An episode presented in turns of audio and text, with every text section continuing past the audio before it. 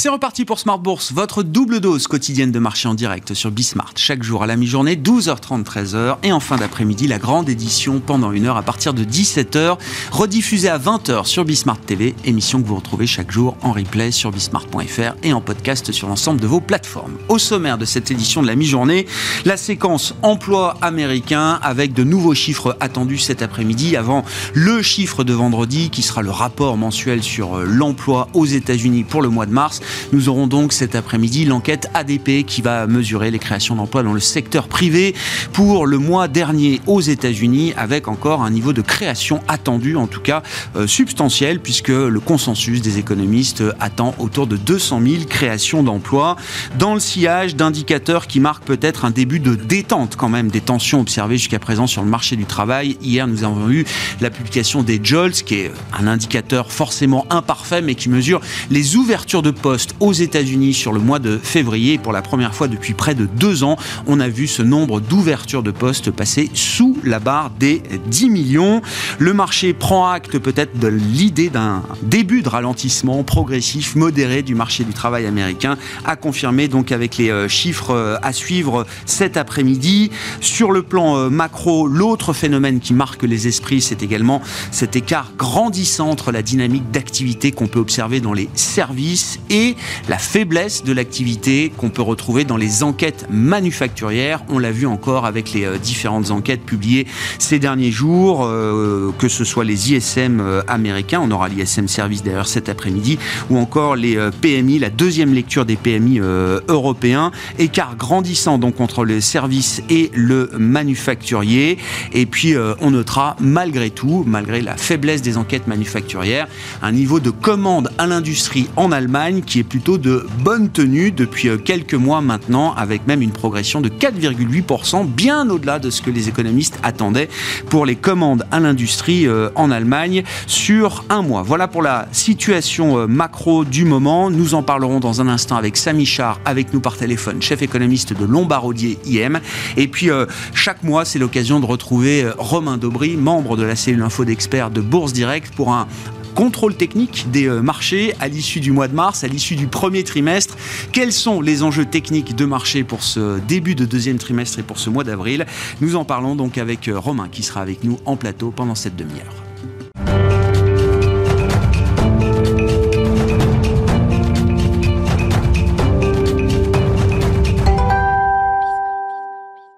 D'abord, quelques commentaires et un peu d'analyse macro pour commencer cette édition de la mi-journée de Smart Bourse avec Samy Char, chef économiste de Lombardier, avec nous en visioconférence. Bonjour Samy, merci beaucoup d'être d'être avec nous. Euh, Samy, les euh, hausses de taux euh, foudroyantes délivrées par la Réserve fédérale américaine euh, pendant un an ont commencé à mordre. On l'a vu de manière assez spectaculaire dans la sphère financière au cours du mois de mars.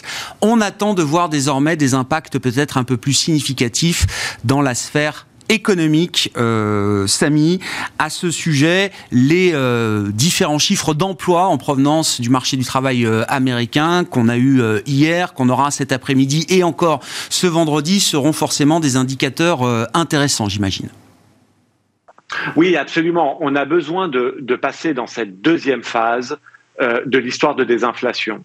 La première phase, ça a été le fait qu'on se soit remis euh, du choc euh, des euh, chaînes de valeur et du choc énergétique. Progressivement, cette désinflation qui vient de l'énergie et du secteur des biens a joué à plein. Et maintenant, ce dont on a besoin de voir, c'est phase 2, c'est-à-dire la désinflation qui viendrait du secteur des services. Et pour ça, évidemment, on a besoin d'avoir une économie qui est maintenue sous pression, un marché de l'emploi qui se détend et évidemment une croissance salariale euh, qui euh, soit plus consistante avec un niveau d'inflation entre les 2 3 et on y va tout droit seulement euh, il y a besoin d'un tout petit peu de temps pour que effectivement les hausses de taux que vous avez mentionnées l'année dernière aient leur plein impact sur l'économie. On voit ça déjà au niveau du crédit bancaire, euh, de ce que les, euh, de la manière dont les, les, banques peuvent euh, impacter évidemment le, le, le, cycle. Mais enfin, très clairement, on est dans ce processus. Il faut juste accepter que ce processus prenne du temps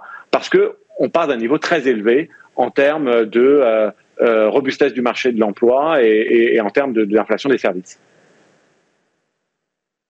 D'activité euh, entre l'industrie, le secteur manufacturier et le secteur des services. Euh, Samy, je ne sais pas si vous m'entendez, cet écart entre l'activité manufacturière et l'activité des, services, elle peut euh, générer justement encore un peu d'inertie dans la bonne tenue du marché du travail aux États-Unis, par exemple? Oui, évidemment que la réalité, c'est que l'économie américaine et, d'ailleurs euh, l'économie européenne aussi sont deux économies qui sont beaucoup plus résilientes euh, que ce qu'on aurait pu croire au choc de taux qu'on a vécu l'année dernière. On peut aussi le voir comme une bonne nouvelle. Ça montre que quand même qu'il y a une certaine robustesse euh, en termes de fondamentaux et qu'on est capable de se remettre d'un choc énergétique, de Covid euh, et finalement même euh, même d'un stress financier. Mais enfin quand même petit à petit, euh, on sent que certains secteurs clés de l'économie, en tout cas les secteurs qui sont sensibles à la hausse des taux d'intérêt, euh, très clairement souffrent euh, montre une certaine faiblesse euh, et que donc petit à petit quand même la stratégie est la bonne. En revanche, c'est sûr que ça peut mettre du temps parce que, comme on l'a dit, euh, les, les, les, ménages, mais aussi les entreprises, montrent une certaine robustesse. Il y a un niveau de chômage qui est bas, il y a un niveau de profit qui est quand même élevé, un niveau de marge également qui est élevé, et tout ça dans un environnement d'excès de réserve, c'est-à-dire que tout le monde a pas mal d'épargne que ce soit les entreprises, euh, d'ailleurs les banques, mais, mais également euh, euh, les ménages. Et donc, ça met du temps pour que le ralentissement économique et, et, la hausse de taux vraiment atteignent vigoureusement et mordent dans la capacité des, des agents privés à, à consommer et, et, à investir. Donc il faut simplement finalement du temps, mais c'est vrai que le comportement des entreprises montre très clairement que, que il va peut-être falloir un peu plus de temps, mais pourquoi est-ce que ce comportement des entreprises euh, euh, est, est, tel quel? C'est parce que quelque part les ménages peuvent le supporter parce qu'ils ont euh, de l'emploi, des salaires et, et de l'épargne, et donc c'est pour ça qu'il faut accepter finalement que euh, qu'un certain temps euh, se, soit soit mis en place avant que encore une fois cette désinflation des services arrive à propos de comportement des, entreprises, c'est un, une partie euh, de, la réalité qu'on retrouve de plus en plus dans le discours des banquiers centraux euh, ces derniers temps, euh, Samy. L'idée que la volonté de reconstituer les marges, voire de détendre les marges à des niveaux historiquement élevés dans la stratégie des, des entreprises, la stratégie prix des entreprises, est un facteur évidemment d'inflation, mais plus encore un facteur peut-être de persistance de l'inflation à un niveau trop élevé. C'était le sens d'un discours ces derniers jours de Fabio Panetta, par exemple, membre du directoire de la Banque Centrale euh, Européenne, qui euh, pointe du doigt la stratégie prix de certaines industries, de certains secteurs, de certains producteurs, en les mettant en garde d'une certaine manière, comme ces banquiers centraux pouvaient mettre en garde contre le risque d'inflation par les salaires euh, il y a quelques mois encore. Ils mettent en garde aujourd'hui les entreprises qui auraient des stratégies prix peut-être trop jusqu'au bout pour dire les, choses. Euh, est-ce que c'est normal à ce stade que ce discours apparaisse euh, à la tête des, banques centrales, euh, Samy? Est-ce que c'est un discours du moment? Un discours qui est déjà un peu décalé par rapport à, une réalité qui nous rattrapera peut-être dans quelques mois? Oui, c'est surtout un discours qu'on a beaucoup entendu aussi outre-Atlantique. Même Biden, le président américain, avait fait référence à ce comportement qui n'aidait pas de, la part des entreprises. Et c'est vrai que évidemment, elle tire un petit peu parce que euh, cherche peut-être un effet de rattrapage, elle cherche à prolonger euh, euh, la, capacité à, maintenir ses marges. Mais soyons francs, si elles le font, c'est que quelque part, elles ne voient pas euh, la réduction de la consommation, c'est que les ménages sont capables d'encaisser ces hausses de prix, et c'est peut-être ça qui est le plus euh, surprenant. Mais il y a évidemment une limite à ça. Au bout d'un moment, le choc sur le pouvoir d'achat est trop grand, et ces entreprises finiront par euh, jouer le jeu de la compétition et, baisser. Mais c'est vrai que ça montre quand même que mine de rien, les entreprises ont pu passer ces hausses de prix très très confortablement, beaucoup plus confortablement que qu'on aurait pu le penser. Maintenant, c'est un tout petit peu facile de leur remettre sur le dos euh, euh, l'épisode d'inflation qu'on est en train de vivre. Cet épisode d'inflation, il a eu d'autres sources, l'énergie évidemment, les chaînes de valeur, et puis quand même euh, un, un, taux de chômage qui était euh, très très bas avec une croissance salariale qui est là. On va dire que ce comportement des entreprises prolonge un peu, mais ceci dit, la désinflation semble quand même inéluctable parce qu'on a un ralentissement économique. Les banques centrales sont en train d'appuyer sur le frein et petit à petit, l'emploi va se détendre et les entreprises vont devoir accepter de, de jouer la compétition des prix. Les prochains meetings de Banque centrale pour la BCE et la Fed euh, sont dans un mois maintenant, euh, Samy. Alors euh, à la fois c'est demain et en même temps ça peut paraître une éternité sur sur le plan des des marchés. Que peut-il se passer d'ici là? Qu'est-ce qui motivera les prochaines décisions de la Fed et de la BCE dans dans quatre semaines, Samy Je note que dans le le cercle des banques centrales secondaires, on a d'un côté la Banque d'Australie qui a décidé de se mettre en pause. Euh, et de l'autre côté, la Banque de Nouvelle-Zélande, ce matin, qui a surpris avec une hausse de taux à nouveau plus agressive. Euh, on reparle de jumbo hike, puisque le marché attendait une hausse de 25 points de base. Et finalement, la Banque centrale de Nouvelle-Zélande a décidé de délivrer une hausse de 50 points de base. Est-ce que c'est à peu près le genre de, situation ou de conversation qu'on va retrouver parlant de la Fed et de la BCE dans un mois? Non, j'ai le sentiment quand même que la RBA, donc la, la, Banque d'Australie, euh, est, peut-être un peu plus en ligne avec ce qu'on va voir euh, côté américain et européen. Euh, le calcul a clairement changé pour ces banques centrales. Déjà, on sent bien que le fait de pousser les taux terminaux à 4 et au-dessus en Europe et à 6 et au-delà aux États-Unis, on atteint la limite et on va, on va très certainement être en dessous. Donc la stratégie a changé d'une stratégie de hausse continue des taux d'intérêt jusqu'à ce que l'inflation euh, montre des signes de faiblesse plus importants. On est, on bascule vers une stratégie de OK, on monte les taux à un taux terminal un peu plus bas, donc euh, peut-être trois et demi en Europe et, et on va dire cinq et demi aux États-Unis, mais on y reste pendant longtemps, qui était un petit peu la stratégie évoquée en fin d'année dernière, jusqu'à ce que les chiffres économiques surprennent à la hausse en janvier. Donc on revient à cette stratégie probablement de taux terminaux un peu plus bas, mais par contre pendant euh, un peu plus longtemps. Et je pense que la, Banque d'Australie euh, est, très claire sur, euh, sur, sur ce fait. On approche des taux terminaux et maintenant il va s'agir de maintenir cette pression jusqu'à ce que l'inflation des services baisse. Mais il y a deux choses qui permettent à la BCE et à la Fed de faire ça c'est que déjà le stress financier est une indication, mais en plus, euh, la tendance d'inflation est plutôt favorable. On a vu les chiffres d'inflation européens, euh, mais également les chiffres de l'emploi américain qui semblent indiquer que euh, la stratégie d'un taux terminal un peu plus bas que ce que le marché anticipait il y a trois quatre semaines et maintenir ces taux à ce niveau-là semble être la bonne en adéquation avec encore une fois la réalité des, des chiffres qui se sont quand même bien calmés par rapport à ce qu'on avait début janvier. Patience, persistance, euh, vigilance, voilà les mots d'ordre qui animent aujourd'hui les stratégies de, Banque Centrale. Merci beaucoup Samy. Samy Char qui était avec nous en visioconférence, chef économiste de Lombardier IM.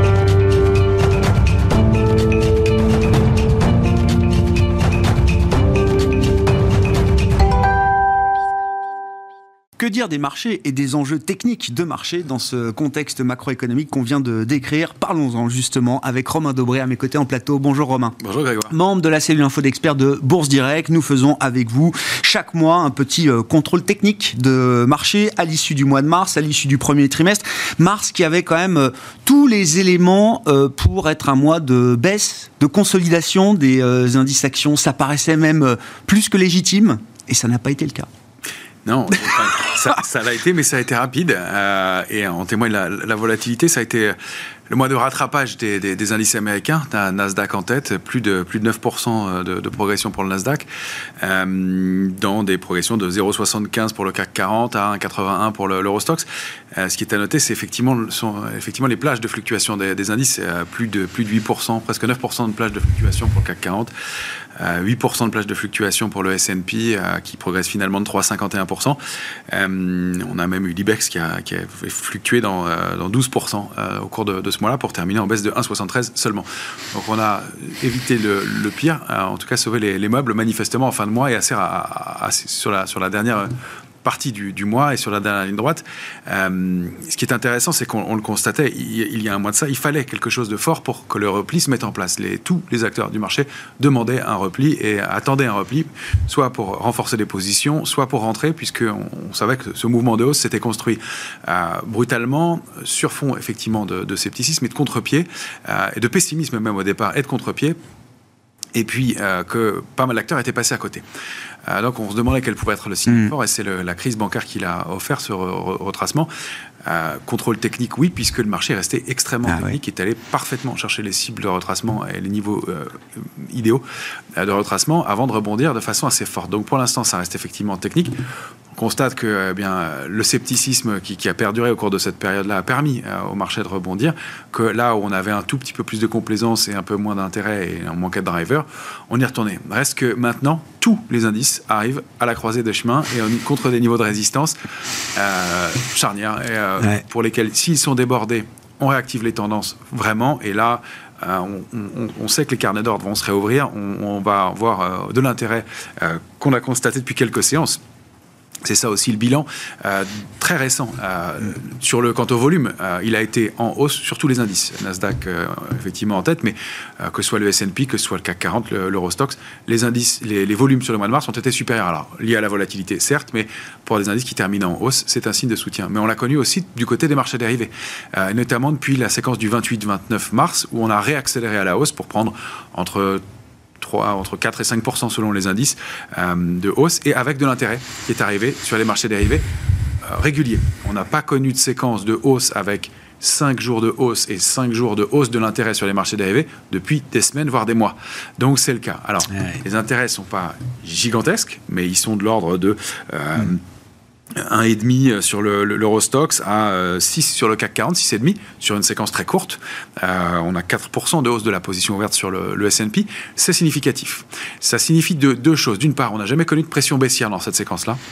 D'autre part, on se rappelle que la séquence septembre-janvier, voire février, avait été le, le terrain de rachat de short par beaucoup de, grosses mains, de gros fonds. Euh, Bloomberg l'avait confirmé. Donc, on sait qu'il y a des liquidités disponibles. Maintenant, c'est voir comment elles vont être employées. Mm. Est-ce que ces gros acteurs qui ont des bouclés attendent des points hauts pour reshorter ou est-ce qu'ils veulent rentrer?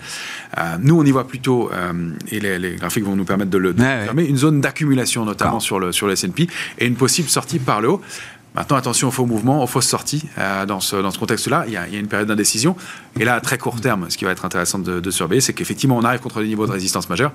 On, a, on, on va avoir un week-end assez long. Et en plus des chiffres mensuels de l'emploi aux États-Unis qui vont être publiés au cours de ce week-end-là. Donc, 4 jours sans C'est vrai que c'est bizarre. le calendrier du, du, Bureau des statistiques du travail américain a oublié que vendredi était un jour férié sur les marchés. Exactement. Et ça crée un petit peu de tension depuis 24 ah heures et un petit contre-pied hier. Donc, on le voit. on on prend un peu de bénéfice, euh, sans appuyer, mais pour l'instant, qui est significatif. Cette zone d'accumulation euh, dont vous nous parlez, hein, qu'on voit d'ailleurs sur le, le S&P 500, euh, sur un graphique mensuel, on voit bien que ça fait des mois qu'on est dans cette histoire d'accumulation. Hein. Puis le mois de novembre, ça fait cinq mois, effectivement, qu'on ne rompt pas en clôture, et même qu'on préserve nettement en clôture mensuelle, le niveau de 3810 points, qui était un niveau charnière graphique technique qu'on avait réussi à déborder en octobre et on le préserve depuis. Donc euh, oui, ça ressemble à un, niveau d'accumulation. On voit les mèches basses autour et au-delà de, de 3810 jusqu'à 3956. On surveille, on n'aime pas beaucoup le bémol de la mèche du mois d'avril, donc la dernière bougie rouge mensuelle. Mm. Euh, effectivement, ça c'est moins, moins joli dans la construction, si on, peut dire. Euh, reste qu'on accumule en partie haute et qu'on est allé buter pile sur le niveau de résistance qui va être le niveau de réactivation haussière, 4132 points. Mm. Alors c'est 132 et un peu plus on le détaillera avec le Nasdaq, mais c'est un niveau euh, clé. On est monté à 4133 hier sur le S&P avant de buter dessus. Euh, et c'est un niveau clé. Pourquoi? Parce que ça correspond aussi au gap baissier du 22 août dernier, gap hebdomadaire, qu'on avait ouvert euh, au cours d'une séquence qui avait déclenché un mouvement baissier. Les indices européens l'ont largement débordé depuis, mais sur les indices américains, ça n'est pas le cas. Et on mm. sait, on l'a évoqué plusieurs fois, c'est notre plafond de verre. Si on réussit à se réinstaller au-dessus, ça ouvre la voie à un changement de, tendance de fond. Donc, on est vraiment à un moment clé avec du volume en hausse, de l'intérêt qui vient dans le sens d'une poursuite. Donc les chances, les probabilités vont plutôt dans le sens de la poursuite. Ça va être, ça va être à confirmer, bien entendu, avec un peu de potentiel que vous voyez indiqué ici. Que nous apporte euh, dans l'analyse le message envoyé par le, Nasdaq qui fait son grand comeback, on va le dire comme ça. En tout cas, le mois de mars, euh, vous avez signalé, Romain, que c'était l'indice qui avait connu la meilleure euh, performance au cours du, du mois écoulé sur fond de stress bancaire, on le rappelle. Est-ce que c'est l'idée l'idée qu'une nouvelle dynamique de marché est en train de se mettre en place. C'est ce qu'on lit, effectivement, parce que, encore une fois, c'était hausse fait avec du volume. C'est toujours un signe important et nécessaire à la hausse. Euh, une progression importante, 9,46 sur le mois de mars, euh, plus de 20% depuis le début de l'année pour le Nasdaq, euh, qui devient l'indice, redevient l'indice fort. Alors, ah oui. Il est quand même très en retard. Il redevient leader, là Il redevient leader. donc, oui. Alors, des, des, histoires. Et puis, un contre-pied aussi, puisqu'il y avait un gros consensus value qui, qui, bien, qui a été ben manifestement à contre-pied. Et c'est à nouveau le, Qui dit value dit banque, hein, en grande partie. Enfin, en partie en tout cas. Et donc effectivement, le, le call value, la stratégie value a été euh, largement euh, amochée, on va dire, au cours du mois de mars. En, effet, c'était d'ailleurs mon, mon, call, hein, donc ah. je, le reconnais volontiers. Ceci, ça ne nous a pas empêché de, de lire les graphiques et, d'en profiter aussi. Euh, mais il se trouve que bah, voilà, le Nasdaq, de la même façon, forme une structure importante, un double bottom autour de la fin de l'année et début de l'année, accélère, donne des signes de, de, doute et puis finalement déborde des niveaux de résistance majeurs, va toucher une première cible euh, extrêmement importante et a mis un pied hier dans le fameux gap du 22 août sans le combler parfaitement. Il reste légèrement ouvert, euh, un peu au-delà de 13 210 points. Euh, ce gap hebdomadaire, on savait qu'il aurait une signification importante et donc il va falloir des drivers pour le, mm. déborder. Et là, on arrive après un rallye aussi intéressant, un mois de mars assez épique et brutal, et puis des hausses de 4 à 5% au cours des 5 ou 6 dernières séances. En l'absence de driver, pas de banque centrale à, très court terme, des chiffres mensuels de l'emploi qui évidemment seront importants, mais c'est surtout l'attente des euh, publications trimestrielles des entreprises qui va débuter à partir de la mi-avril qui va être le, nerf de la guerre pour, pour, pour, la poursuite ou non de ce, mouvement.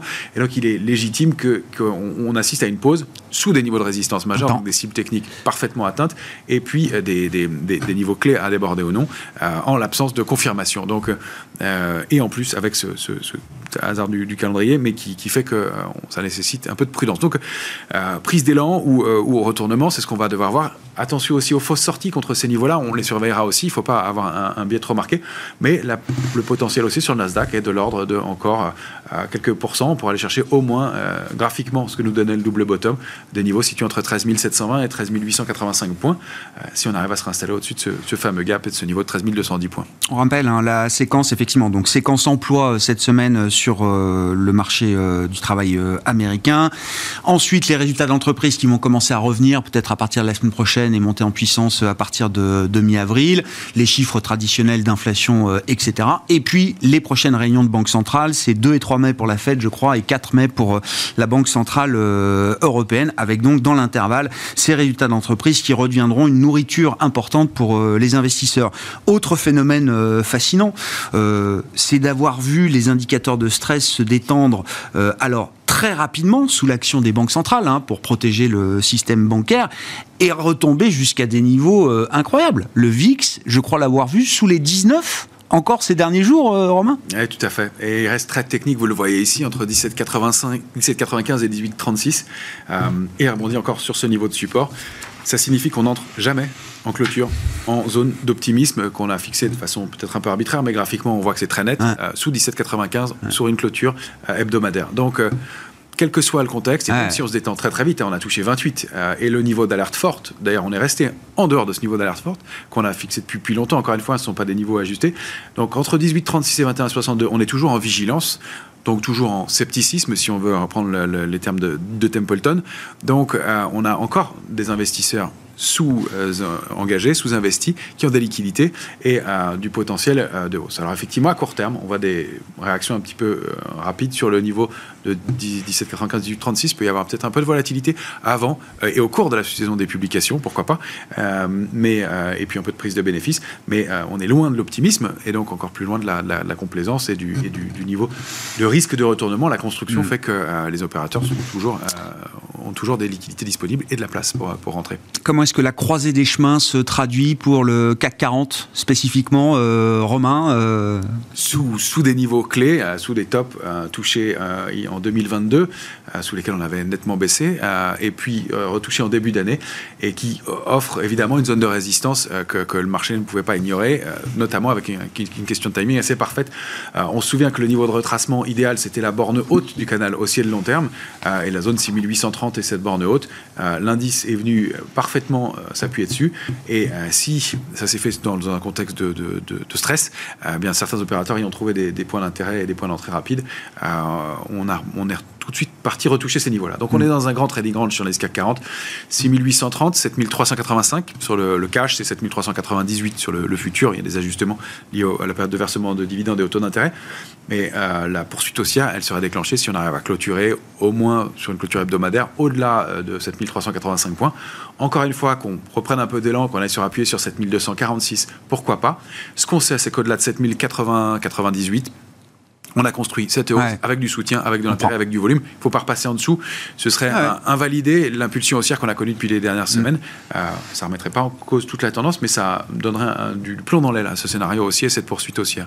Donc des scénarios possibles de hausse ensuite. Euh, sont des feuilles de route. Hein. Je ne dis pas que le CAC 40 valait à 8000, mais quand on a un trading range 6830, 7385 et qu'on le déborde par le haut, bah, la cible légitime, la prochaine, c'est 7940. Ça fait 8% de hausse encore sur l'indice CAC 40. Euh, voilà encore une fois, c'est des choses qu'on va monitorer. Ça nous permet de, suivre une trajectoire. Ça n'est pas une prévision, une prédiction de hmm. l'évolution de l'indice. Très clair.